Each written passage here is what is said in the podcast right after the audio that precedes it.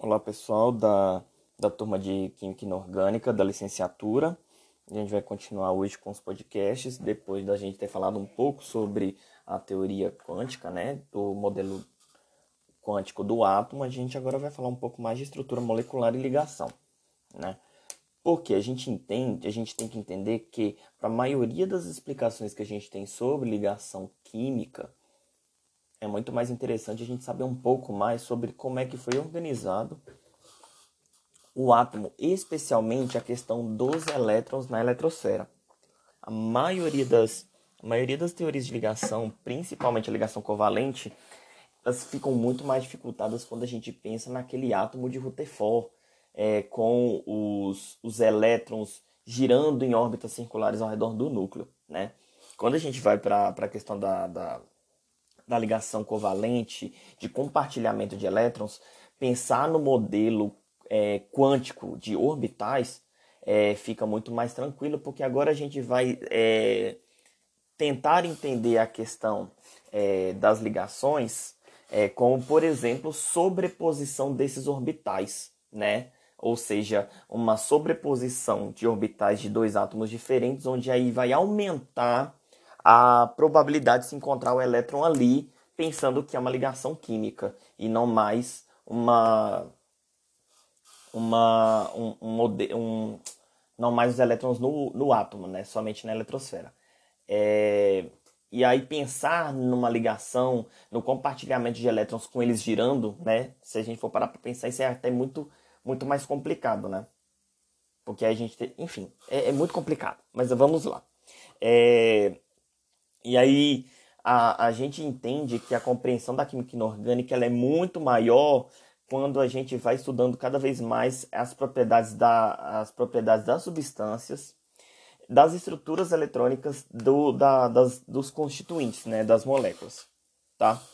Uh, e aí, por exemplo, lá no, PDF, no nosso PDF, que é o de número 7, a gente tem, é, uma das primeiras coisas que a gente tem é a estrutura de Lewis, que foi uma, que foi uma teoria introduzida no início do século, ali em 1916, para tentar entender essa questão da ligação covalente, ou seja, desse compartilhamento de elétrons em, em substâncias que tinham esse comportamento que nos induzia a entender de que a a, a interação entre os átomos, né, a ligação realizada entre os átomos, não seria da mesma forma que a ligação iônica, que seria a interação entre é, partículas carregadas é, eletrostaticamente positivo e negativo.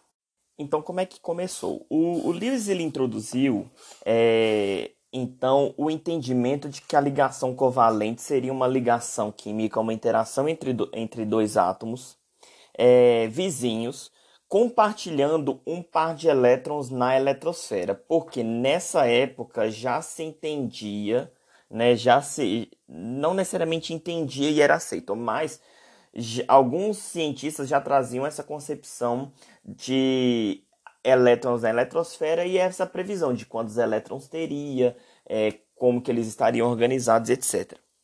E aí, o que, que seria, teoricamente, a, essa introdução da, da, da teoria de Lewis? É, é que do, na ligação covalente, uma ligação simples seria representada por um par de elétrons compartilhados, ou seja, um, dois elétrons que seriam ao mesmo tempo de átomos que estariam compartilhando esses elétrons, né? Simbolizado, por exemplo, de um átomo A e um átomo B por uma ligação, por um traço, simbolizando uma ligação simples. Da mesma forma que uma ligação dupla seriam dois pares compartilhados quatro elétrons envolvidos, dois do átomo A e dois do átomo B, e simbolizados por um traço duplo entre, entre essas duas letras. E a ligação tripla seriam três pares de elétrons compartilhados, ou seja, seis elétrons no total, três sendo originados de cada átomo, tá? Representados então por uma, por uma linha, é, por três linhas.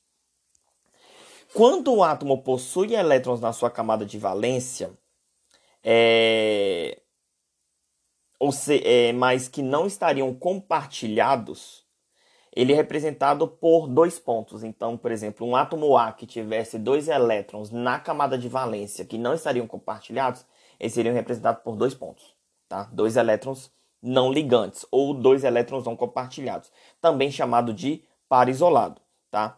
Os pares isolados eles não influenciam diretamente na ligação, de acordo com o que Lewis apresenta, mas é, ele vai interferir na estrutura da molécula e, e nas propriedades químicas da substância, tá? O Lewis também propôs que para explicação das moléculas a, e a estrutura dessas moléculas, ele propôs a regra do octeto. O que seria a regra do octeto? A regra do octeto seria cada átomo compartilha elétrons com seus átomos vizinhos para alcançar um total de 8 elétrons na sua camada de valência e ele alcançar essa estabilidade. Teoricamente, esses, esse octeto ele se assemelha ao fato de que os, os gases nobres, ou pelo menos o neônio, que é o, o gás nobre do, do, do segundo período, ele possui oito elétrons na última camada e ele é um átomo que não realiza ligações com outros átomos, né? É um átomo que, que ele não, é, não existem é, muitas substâncias com o neônio como átomo é, nos seus constituintes, é, um átomo ligado a outro átomo diferente nos seus constituintes, tá? E é, ele possui na sua segunda camada a a, sub, a, os orbitais S e P completos.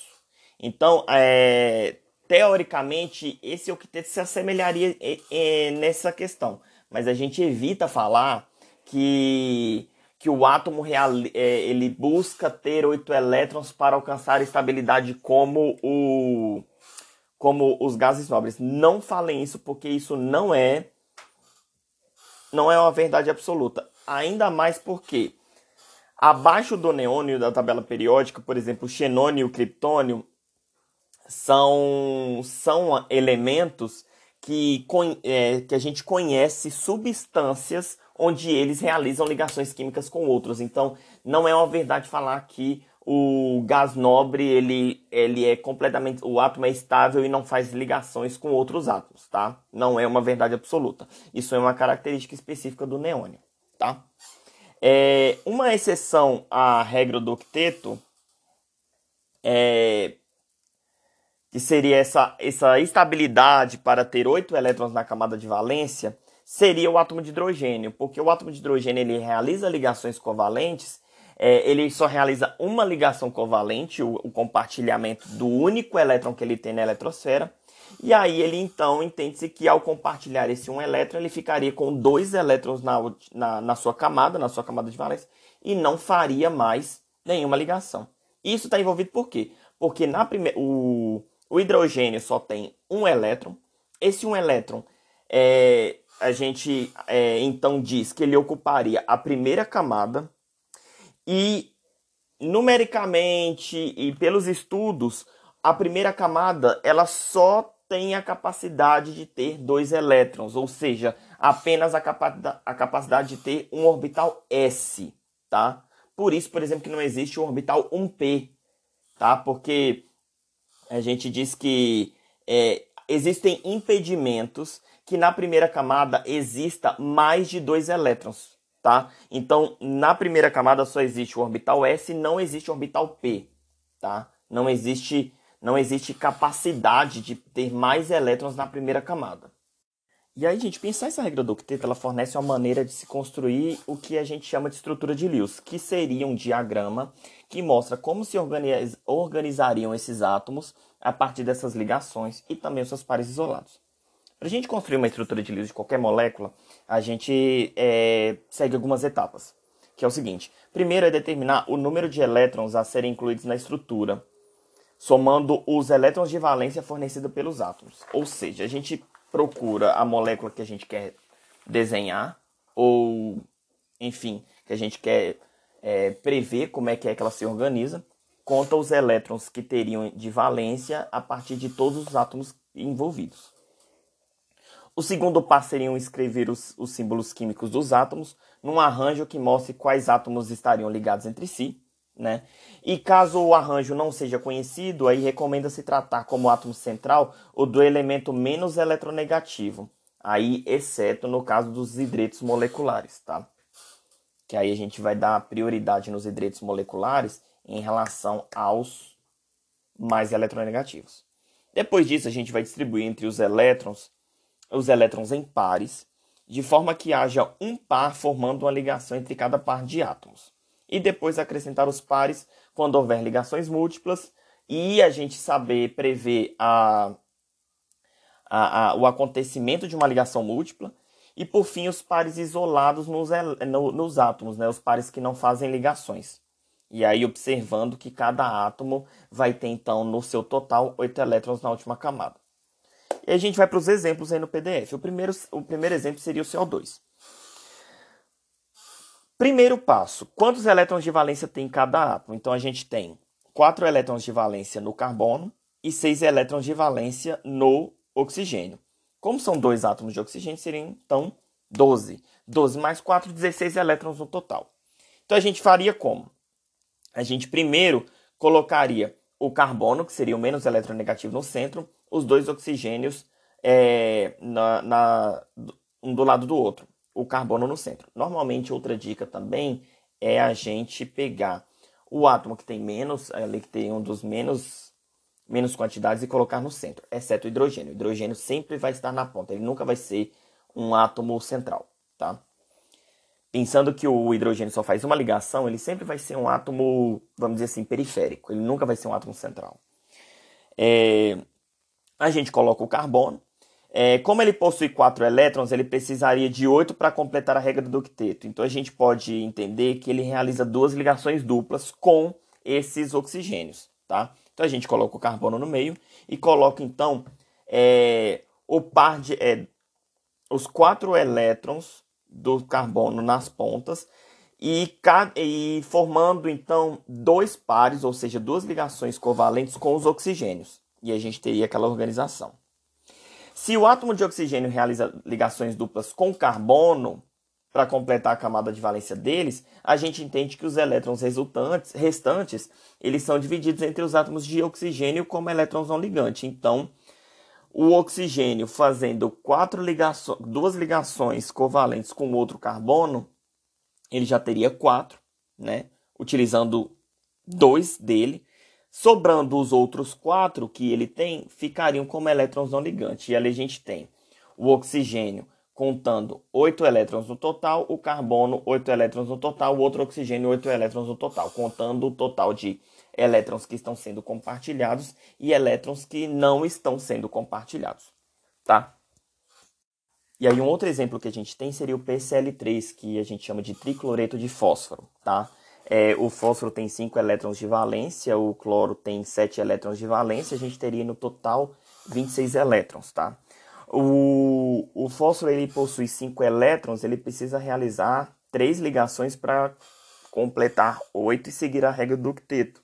Então ele faria uma ligação covalente com cada um dos cloros, tá? Sem, fazendo então essas duas, essa ligação simples com cada um dos átomos de cloro, ele já teria então seis elétrons na sua camada de valência, com os dois elétrons que não estão ali participando da ligação, então ele teria os oito elétrons na última camada. Como o cloro precisa de apenas um elétron para seguir a regra do octeto, ele realiza somente uma ligação. Os outros seis elétrons de valência ficam ao redor do átomo, tá? É, distribuído então entre eles, pensando no fato de que cada um, seguindo a regra do octeto, vai ter oito elétrons na última camada. Uma limitação dessa estrutura de Lewis é que para moléculas mais, comple mais complexas ela não indica geometria, tá? Por exemplo, como o, o, PCL, o PCL3. Ela não indica geometria, ela indica como que os átomos estão organizados, né? Qual seria o átomo central, quais átomos estão ligados ao átomo central e tal. É, quais, são, quais são os elétrons, como que os átomos estão ligados, o número de, de ligações covalentes que eles estão realizando, é, quais que possuiriam, é, quais átomos possuiriam pares não ligantes, essas coisas. É, um, exemplo por, um exemplo aqui é que a molécula de PCl3 a estrutura desenhada na página parece um T, mas na verdade a gente entende que ela, ela tem uma geometria piramidal, ou seja, ela tem o formato de uma pirâmide, como se o átomo de fósforo fosse o topo da pirâmide e os átomos de cloro fossem a base da pirâmide de uma base triangular. E a partir da estrutura de Lewis também é, é possível identificar dois valores muito, muito úteis na. Nossa, eu confundi falando muito úteis. Muito úteis na inorgânica, que seria o cálculo de carga formal e o estado de oxidação. A carga formal ela é a carga em que o átomo deveria ter se os, os pares de elétrons fossem compartilhados perfeitamente. E quanto menor a carga formal dos átomos numa estrutura de, de Lewis, menores são as estruturas. Outra explicação é que seria a carga do átomo caso as ligações fossem perfeitamente covalentes, ou seja, numa quebra dessa ligação covalente, os pares compartilhados seriam divididos e cada elétron é, fosse para um átomo envolvido. Por exemplo, numa ligação simples, eu quebrando essa ligação covalente, como são dois, como são dois elétrons, né, numa ligação covalente, ficaria um elétron para cada para cada, tá? E a carga formal ela é calculada seguindo a equação que é apresentada no PDF, onde a gente tem a carga formal sendo o número original de elétrons de valência menos o número de elétrons isolados menos a metade do número de elétrons compartilhados, tá? Quanto mais próximo de zero isso der, melhor. Os estados de oxidação eles são calculados em função de outra teoria. Eles seriam calculados é, correspondente, ele é correspondente ao número, ele está relacionado ao número de oxidação. O número de oxidação ele é um parâmetro obtido ao considerar que as ligações sejam perfeitamente iônicas. O que, que seria uma ligação perfeitamente iônica? Seria uma ligação em que, se eu, se eu quebrasse aquela interação entre os dois átomos, eu teria um, é, o elétron, é, o ele, os elétrons da ligação covalente, sendo então pertencentes ao átomo mais eletronegativo, tá? E ali, na quebra, por exemplo, na quebra da, da interação entre aqueles dois átomos, eu teria uma carga positiva e uma carga negativa. Ou seja, eu teria um átomo com carga positiva e um átomo com carga negativa. Isso aconteceria, aconteceria se o quê? Se aqueles elétrons envolvidos na ligação covalente fossem, na quebra da ligação, fossem automaticamente para o átomo mais eletronegativo, tá? se a gente não entendeu essa parte, a gente vai dizer melhor com mais exemplos, tá? Por exemplo, no PCL3, a gente entende que, é, primeiro, na carga formal. Na carga formal, a gente tem que o fósforo ele vai ter 5 elétrons na, última, na, na camada de valência, o número original de elétrons na camada de valência, menos 2, que é o número de elétrons isolados, menos a metade dos elétrons compartilhados, ou seja, são seis elétrons compartilhados, três pares compartilhados ali. Então, 5 menos 2 menos 3 é igual a zero.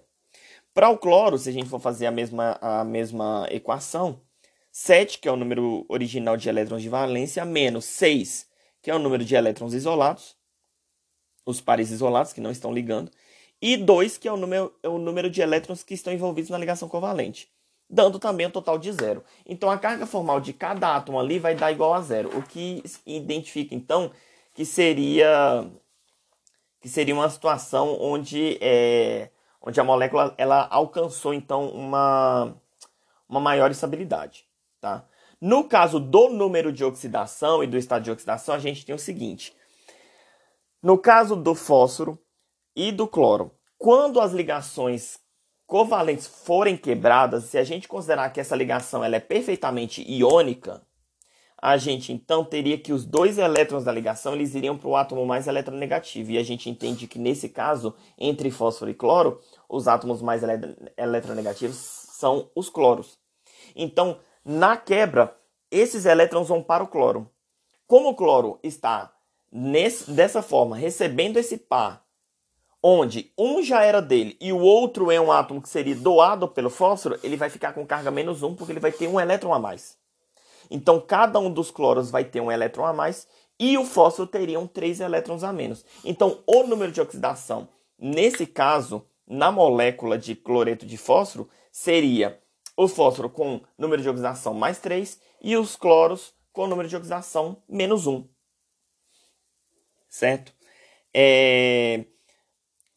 E pelo número de oxidação, a gente entende que o estado de oxidação, que ele é representado por algarismos romanos, seria menos 1, no caso dos cloretos, e mais 3, no caso do, é, do fósforo, representado em algarismo romano. Tá? É, aí, no PDF, no final, a gente tem uma tabela com NOx de, de alguns, alguns NOx calculados. Fugindo a, a fugindo a a regra do octeto, a gente tem estu a gente tem moléculas que foram estudadas que fogem a essa regra do octeto. Ok, existem é, existem vários, várias substâncias que possuem vários constituintes que seguem a regra do octeto, mas existem outras que não seguem. Especificamente, é, algum, é, substâncias cujos constituintes possuem átomos do terceiro período da tabela periódica para baixo tá? Que eles podem, em algumas situações, não obedecer essa regra do octeto, ou seja, fazer ligações acima do esperado da regra do octeto e ficar com mais de 8 elétrons na última camada. Sim, isso é possível. E uma dessas possibilidades é, por exemplo, o fluoreto de enxofre, o SF6. Ou seja, a gente entende que o enxofre ele está fazendo seis ligações com seis átomos de cloro tá? Uma ligação com cada um dos seis átomos de, de cloro, não, de fósforo. E aí, se a gente for para considerar que todas essas ligações são covalentes, a gente teria então que nesse compartilhamento o átomo de enxofre teria 12 elétrons na última camada. Essa explicação é justamente é, que existe essa possibilidade da última camada do enxofre ocupar mais do que 8 elétrons pela existência de orbitais D de baixa energia que estão ali é, que estão ali disponíveis é, para os átomos que possuem a terceira camada em diante. Por quê? Na primeira camada, a única possibilidade é de você ter orbitais S, você não tem orbitais 1p.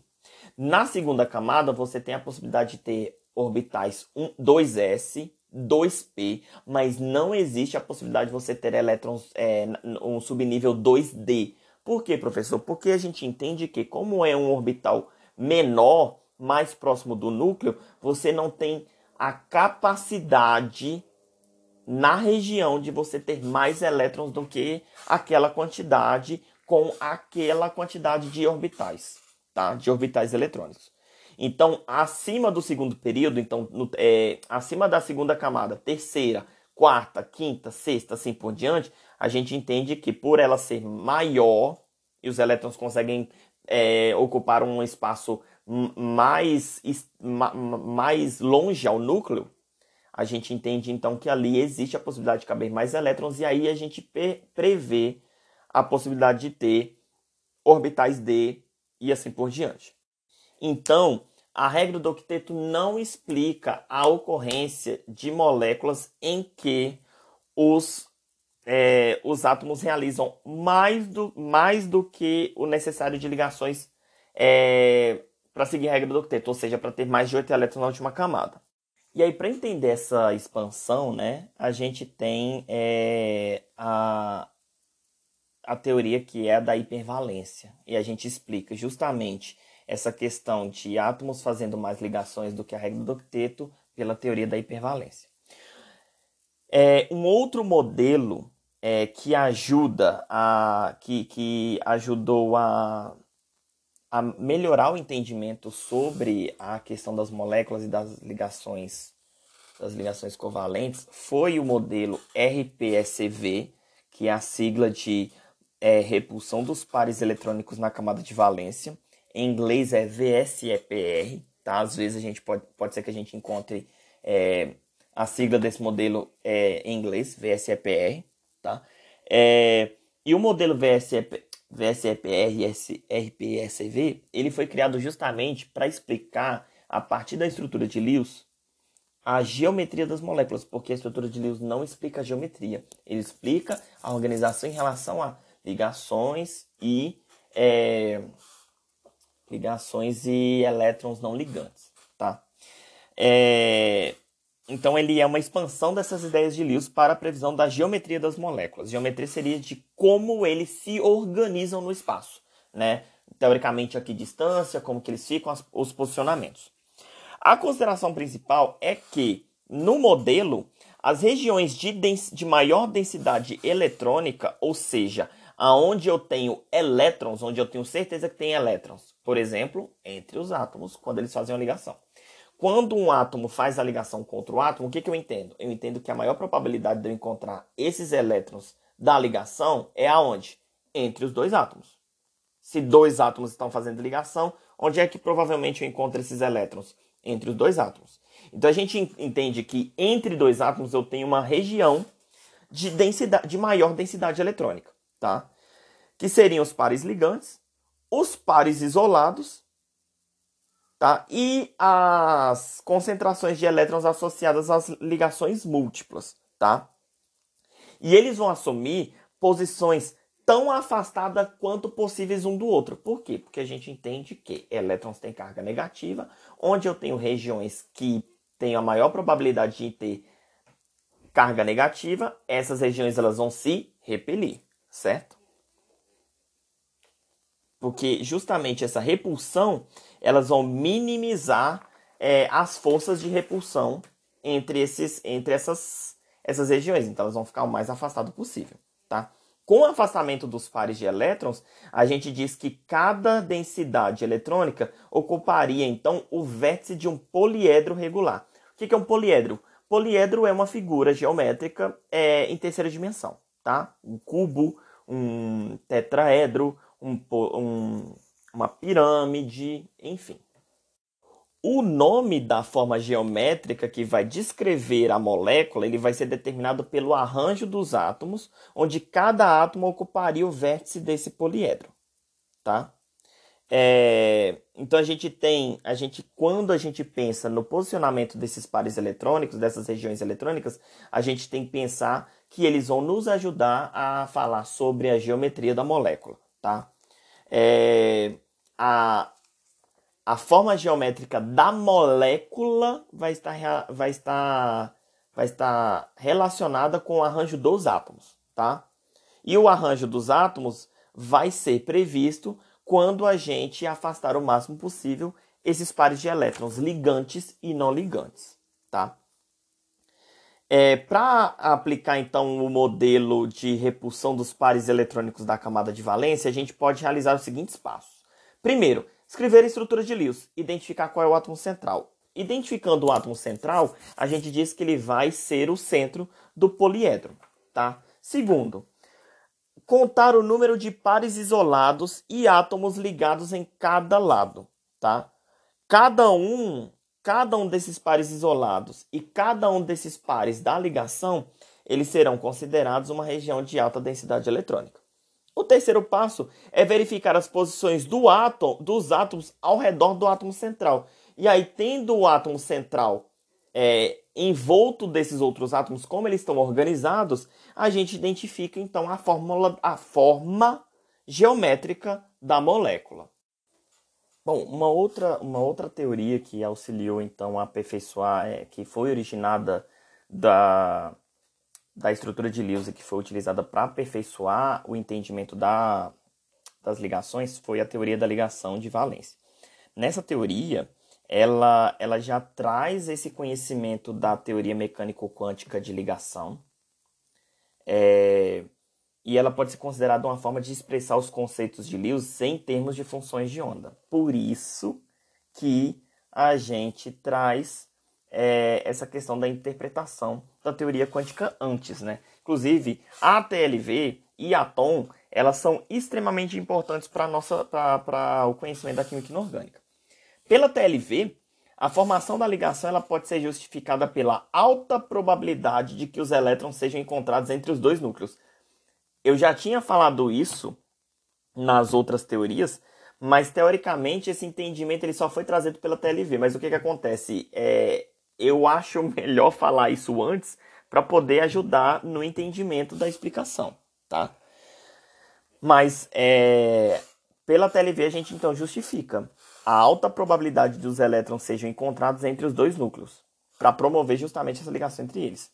Além disso, por derivações do princípio de Pauli, somente elétrons desemparelhados podem ser descritos pela mesma função de onda, fazendo entender então que no estabelecimento de uma ligação, os elétrons estariam desemparelhados e estariam emparelhando-se para formar essa ligação. Então, uma coisa, por exemplo, que a teoria de ligação de valência descreve seria a ligação da molécula de H2, de H2 né? dois átomos de hidrogênio ligados entre eles. Então, dois átomos de hidrogênio, aproximando com seus respectivos elétrons, eles são regidos por funções de onda, certo? Justamente pensando na dualidade onda-partícula e das propriedades da eletrosfera que a gente já conversou e vocês fizeram a prova dessa semana.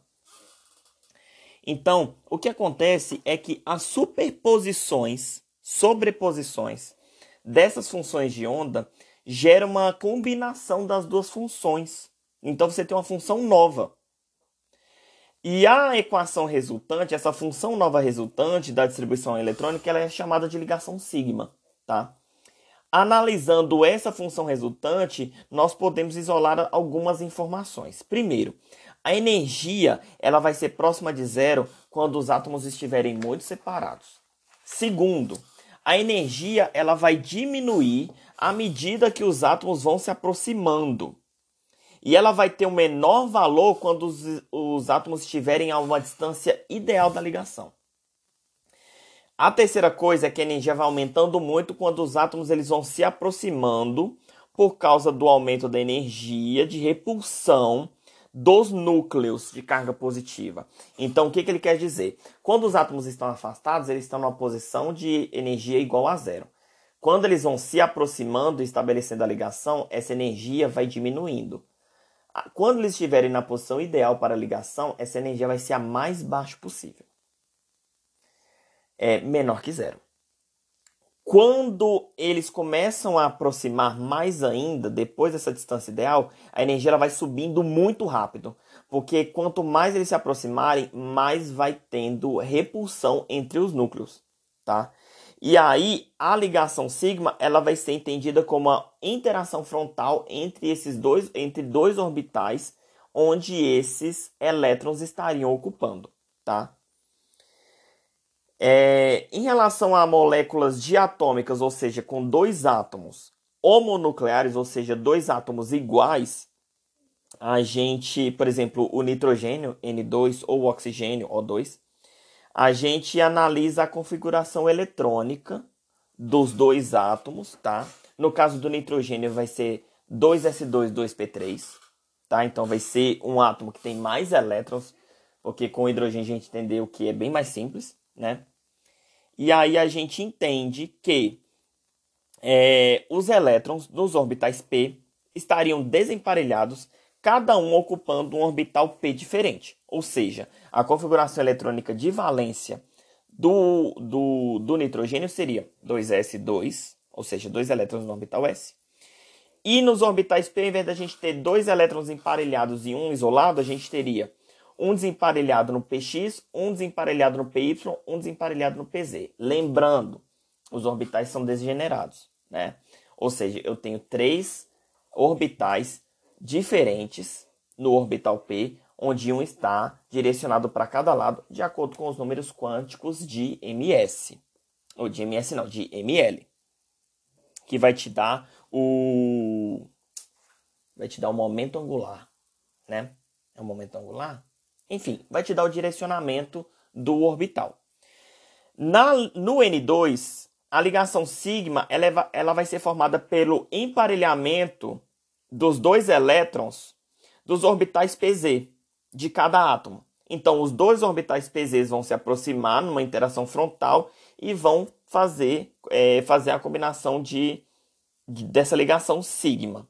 Os orbitais PY e os orbitais PZ eles não podem se juntar frontalmente para formar ligações sigmas, porque eles vão estar direcionados para outro lado. Eles vão estar direcionados para lados opostos. Então, eles não vão ter uma, inter, uma interação frontal.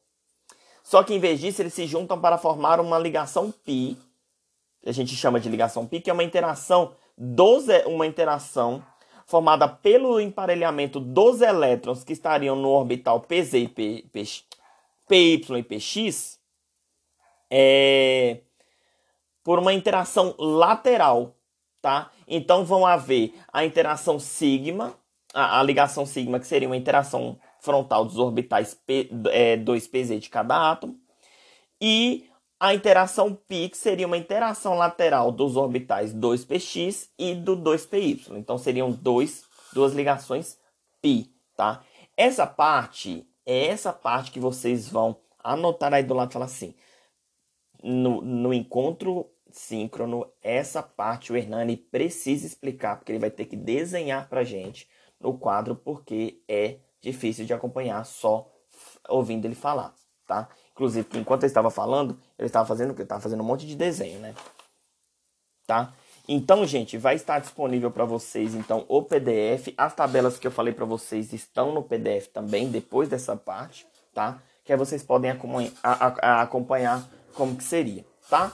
No mais é isso, até o encontro síncrono, tá? Se vocês estão ouvindo isso depois do encontro síncrono, anotem as dúvidas e mandem para mim é, via chat ou via fórum no Moodle. Essas coisas estão todas lá para vocês perguntarem. Se vocês não perguntar, eu não vou saber que vocês têm dúvida e vai ficar por isso mesmo. Qualquer dúvida é válida, tá? Se eu tiver que começar do início, eu começo do início. No início, Deus criou, Deus criou tudo, o universo e tudo mais. No sétimo dia ele descansou. Enfim, a gente começa desde o início, tá?